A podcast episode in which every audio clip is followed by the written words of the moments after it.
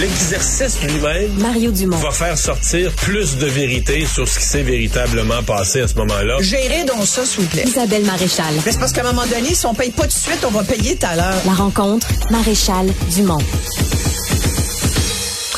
Bonjour Isabelle. Bonjour Mario. Alors, tu veux nous parler des événements violents qui impliquent les armes à feu? Ça a beaucoup euh, augmenté ces dernières années, notamment chez les jeunes. Hein? Oui, effectivement, euh, les événements violents qui ont euh, impliqué des armes à feu euh, ont presque triplé en six ans à Montréal et, et, et, au Québec. Et, c'est surtout un problème montréalais, mais pas que un seulement. petit peu, de la, un petit peu de Laval aussi, Ben, là, de Montréal, plus en Laval. plus, ben, ouais. C'est ça. De plus en plus, ça déborde de ces quartiers dont on disait avant, ben oui, ben ça c'est un problème de Montréal-Nord ou c'est ou c'est dans l'est de Montréal, c'est les gangs de rue de ce quartier-là, ça nous touche pas.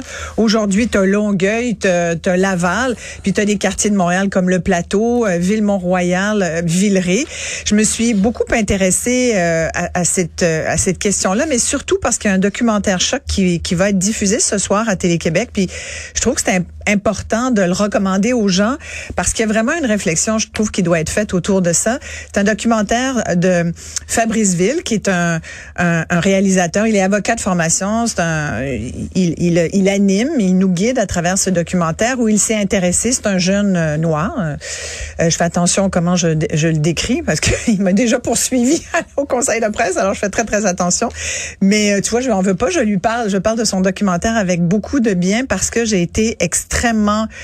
Euh, je suis encore un peu sous, sous le choc de ce qu'il nous présente et je pense que que comme citoyen, on doit on doit regarder ça avec avec beaucoup de sérieux et en même temps se poser des questions parce que le problème de la criminalité et en particulier euh, dans les communautés euh, racisées, c'est un enjeu auquel sont confrontés les jeunes et les moins jeunes, les familles les- de ces communautés-là, mais beaucoup les jeunes. Et aujourd'hui, à Montréal, par exemple, euh, depuis deux ans, on a perdu sept adolescents, euh, des, euh, des blancs et, et des non blancs.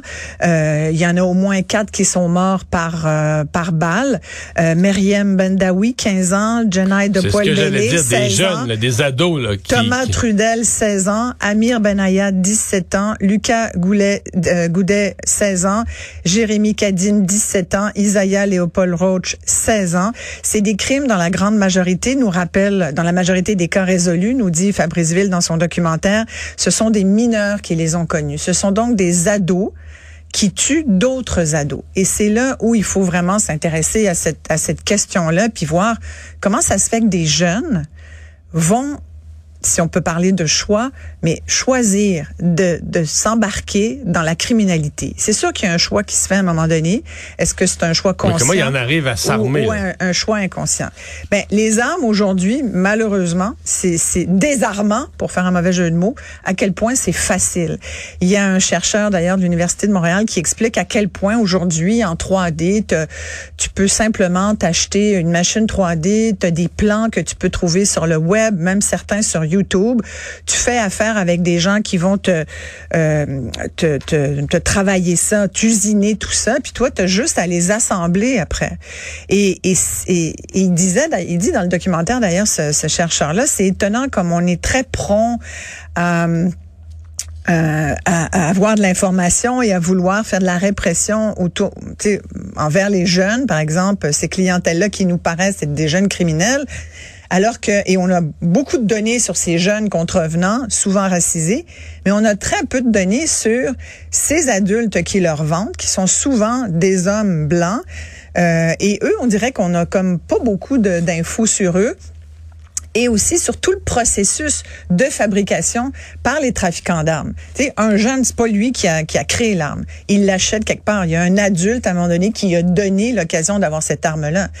Mais tu sais, toute cette réflexion-là est, est, est fort intéressante, je trouve. Et pourquoi je suggère qu'on s'y intéresse vraiment beaucoup, c'est que de ce que je comprends, là, puis je le comprends plus clairement à, à la suite de ce documentaire-là, c'est que tout ça, tu sais, je te dis souvent, tout est lié, puis je te parle souvent du tissu social, puis à quel point je m'inquiète de voir que les, les mailles de ce tissu-là deviennent de plus en plus étendues, élargies, lousses. Et, et c'est vraiment relié à la pauvreté. C'est, vraiment, si tu me demandes, quelle est, d'après toi, la première raison qui font que ces jeunes-là sombrent dans la criminalité à ce si jeune âge, parce qu'il y a des jeunes de 7, 8, 9 ans, là. dont on parle, qui sont armés dans certains quartiers de Montréal, c'est la pauvreté. il y a un jeune à un moment donné qui se retrouve euh, parce que ce qui est intéressant, c'est que Fabrice nous dit, euh, ça n'a pas été évident. Là. Moi, je me suis déjà intéressée comme documentariste à ce sujet-là. Évidemment, je suis blanche, c'était difficile de percer le milieu. Et, et, et, Fabrice, comme personne racisée, a lui aussi eu de la difficulté. En tout cas, il disait que c'était pas évident parce qu'il y a une omerta. C'est pas évident de parler. Il dit dès le début du documentaire, les jeunes euh, avaient, euh, on, voulait pas mettre en danger des jeunes en nous parlant. Donc, on a fait affaire à des comédiens. De ceux qu'on voit dans le documentaire, c'est pas les vraies personnes. De ce que je comprends là, c'est des comédiens qui ont même prêté leur voix. Euh, mais tout ce qui est dit, c'est le jeune qui le dit, et sauf les âges. Les âges ont été respectés. Pour te dire à quel point il y a personne qui veut se mettre euh, les deux doigts là-dedans pour euh, au risque d'être traité de snitch. Un snitch, c'est quelqu'un qui dénoncerait les milieux. D'ailleurs, là-dedans, il rappelle euh, qu'il y a un jeune qui s'était fait tu te souviens sans doute de la photo qui avait été publiée dans les médias. On voyait le dos d'un jeune qui s'était fait marquer, on l'avait gravé sur son dos au couteau, en joue qui est la gang de rue d'Anjou, une des gangs de rue d'Anjou. Et euh, parce que le jeune, on supposait que c'était justement un dénonciateur, un snitch. Fait que c'est extrêmement délicat pour ces jeunes-là. Puis il y a beaucoup de jeunes qui témoignent là-dedans. Il y en a, il y en a quatre, cinq qui ont accepté de témoigner euh, euh, à Fabriceville et qui racontent que même être porteur d'un arme, embarqué là-dedans, euh, des fois, tu n'es pas conscient au début, mais tu deviens vite conscient que avoir une arme sur toi fait de toi aussi un jeune qui devient une cible pour le milieu. Donc, avoir une arme fait de toi une cible. C'est quand même fascinant. Après, il, est allé dans, il a vraiment ratissé large. Il est allé voir, euh, il y a des enseignants de, de certains quartiers qui disent ça n'a pas de bon sens que nos enfants aient peur. Moi, il y a une enseignante, entre autres, qui dit, je vois des jeunes dans ma classe, ils sont en hyper vigilance. Euh, il y a des jeunes qui racontent que ils sont capables de différencier le son d'une balle qui est tirée d'un autre son. Ils savent tout à fait reconnaître tu sais, des fois, on peut dire, ah, c'est quoi? Et, ça, c'est parce que dès leur plus jeune âge, ils ont été habitués à faire la différence de son. Il y en a qui ont été témoins. Un, un petit jeune, il a l'air d'avoir 9 ans, qui raconte qu'il a trouvé dans une ruelle un, gars qui venait d'être tiré. La police est intervenue. Ils ont dit, hey, tu sais, c'est comme ils sont premiers témoins, malheureusement, de, de ces actes criminels. J'ai trouvé ça, sincèrement, je me dis, il y a un méchant de gros problème, Mario. Comment ça se fait qu'on n'est pas tous qu'on n'est pas tous en train aujourd'hui de débattre de ça puis de dire OK comment on peut comment on peut régler ça? Puis je te dis la pauvreté et un de ces jeunes David je Mais tu sais la pauvreté je t'arrête parce qu'il fut une époque où les jeunes euh, qui avaient pas de moyens euh, L'époque a changé, Mario. Non, non, non, non, mais... de dire il y avait une époque. Non, non, et les gens qui n'avaient pas de moyens, il y avait, non, non, au contraire, il n'y avait pas d'emploi. Les portes étaient fermées. Aujourd'hui, un jeune de 15 ans qui veut se gagner de l'argent, tout le monde va l'embaucher. Non. Donc, Ben, c'est là peut-être où ceux qui disent ma couleur m'empêche d'avoir une job, peut-être c'est vrai. pas vrai. Pas vrai du tout, surtout pas dans, dans l'Est de Montréal. Mais la réalité, c'est que tu feras pas beaucoup d'argent dans leur tête. Parce que là, tu vas faire 16 pièces de l'heure, puis 16 pièces de l'heure, c'est de la merde. Quand tu peux vendre de la drogue, tu peux faire pour beaucoup plus d'argent. Et ça, excuse-moi, mais c'est une culture du gangsterisme qui est rentrée dans ces milieux-là. Oui, mais pourquoi plus ceux que les autres? Je suis pas en désaccord avec toi quand tu Non, mais il y a des quartiers, il y a des milieux, il y a des... Là, après ça, mais là, c'est ça, ça... Non, mais je suis pas d'accord avec ça, parce que ça, ça renforce le, stéréotype dans la tête des gens que, ah ben, c'est parce que si t'es un jeune d'une communauté racisée, tu vas plus avoir tendance à, à gober toutes ces images. Tu sais, quand je te dis que les trafiquants, c'est des blancs qui vendent ça à des plus jeunes qui sont des communautés racisées, c'est pas pour rien. Ils identifient leurs victimes. Ce sont des victimes faciles. Pour moi, un jeune de 12 ans qui se promène avec une arme puis qui est déjà dans une gang de rue, à quelque part, il est une victime du système qui l'a échappé quelque part. Tu comprends? Je me dis, c'est pas de sa faute à cet enfant-là. Mais c'est ses parents qui ont échappé quelque chose ben, aussi. Sans doute que les parents. Oui, mais tu sais, quand est-ce qu'elle commence la chaîne? Sais, où est-ce qu'on le part le problème? C'est-tu toi, c'est-tu tes parents, c'est-tu tes arrière-grands-parents?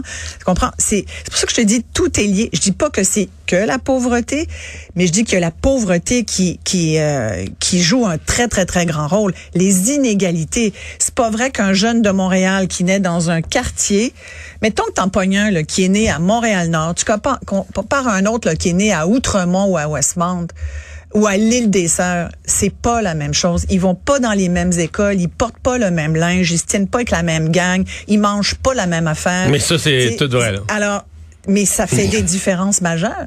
Et l'école, l'école, si on a voulu une école universelle au Québec, voyons, j'espère que le monde sait que c'est pas ça qu'on a. On a des écoles qui sont pas du tout euh, équivalentes les unes aux autres. Il y a des, il y a, il y a des milieux beaucoup plus privilégiés que d'autres. Et je pense que dans certains quartiers, effectivement, et ça déborde maintenant des autres quartiers. Puis là, on va commencer à s'y intéresser parce que, ouh, ça, ça touche de plus en plus de monde. Puis on a peur pour nous aussi parce qu'on parle de notre sécurité. On, on a peur qu'il y ait, parce qu'il y a des balles perdues dans ces affaires-là, puis il y a des innocents.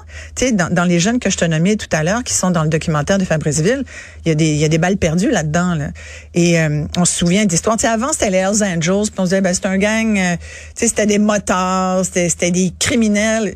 Là, c'est autre chose et c'est beaucoup plus insidieux, mais je pense que la société civile a une action et le gouvernement hmm. aussi. Et tu sais, c'est complexe là. Moi, je te parle d'un documentaire, je pense qu'il nous ouvre les yeux.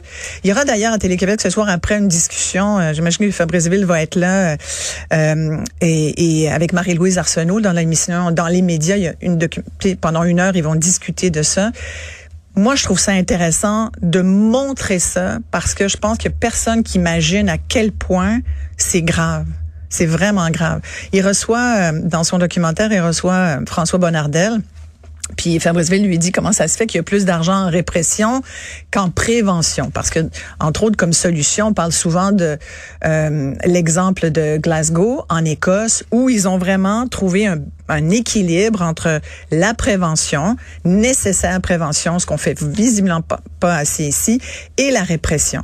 Et euh, Fabrice Ville lui met des chiffres au visage en disant il y a plus d'argent qui s'en va en répression, puis il y en a pas mal moins en euh, en hmm. prévention. Bon, François Bonnardel se défend bien, puis il dit qu'il y avait une obligation de rassurer la population. Puis c'est vrai, le monde est inquiet. Le monde qui habite... Mais de la répression, il y en a très peu. Là. Ben, comparativement aux États-Unis, tu as raison. Non, mais il y en a très peu qui se font arrêter. Euh, ceux qui se font arrêter, c'est très peu sévère. Les lois ici sont très peu sévères. et les peines... Il parle de répression. On les peines... non, non, mais il parle de répression parce que quand on embauche un policier, lui appelle ça de la répression. mais il y a très peu de répression. Les policiers, de toute façon, euh, dans les groupes euh, des communautés culturelles, les policiers ont ordre de c'est du profilage racial. Donc ça prend des cas extrêmes où tu sais où tu le prends sur le fait. Dans la plupart des cas, les policiers nous disent aujourd'hui on n'intervient plus. On, exact. on veut pas mettre à, on veut pas mettre à risque nos carrières, on veut pas mettre à risque on, on, laisse aller, on laisse aller les on jeunes. Veut pas toucher à ça avec une pôle parce que c'est des bombes, tu sais c'est le sujet en soi est une bombe.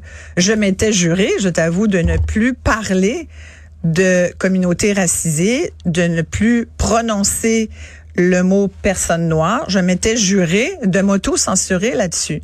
Aujourd'hui, je passe par-dessus cette promesse que je m'étais faite. Euh, beaucoup d'ailleurs à la suite du différent que j'ai eu avec Fabrice. Mais, mais quand je vois ce documentaire-là, je me dis c'est un documentaire nécessaire à regarder parce que, puis je pense que les jeunes aussi doivent le regarder. Moi, j'en ai discuté avec mes filles et tout. Puis, parce qu'on vit dans une société où, où, euh, où on a tous un rôle à jouer. Et puis, des fois, c'est juste de sourire à une personne qui a pas l'air de ce que tu as l'air, puis de t'ouvrir un peu à certains thèmes. Tu sais. Euh, on a tendance à dire...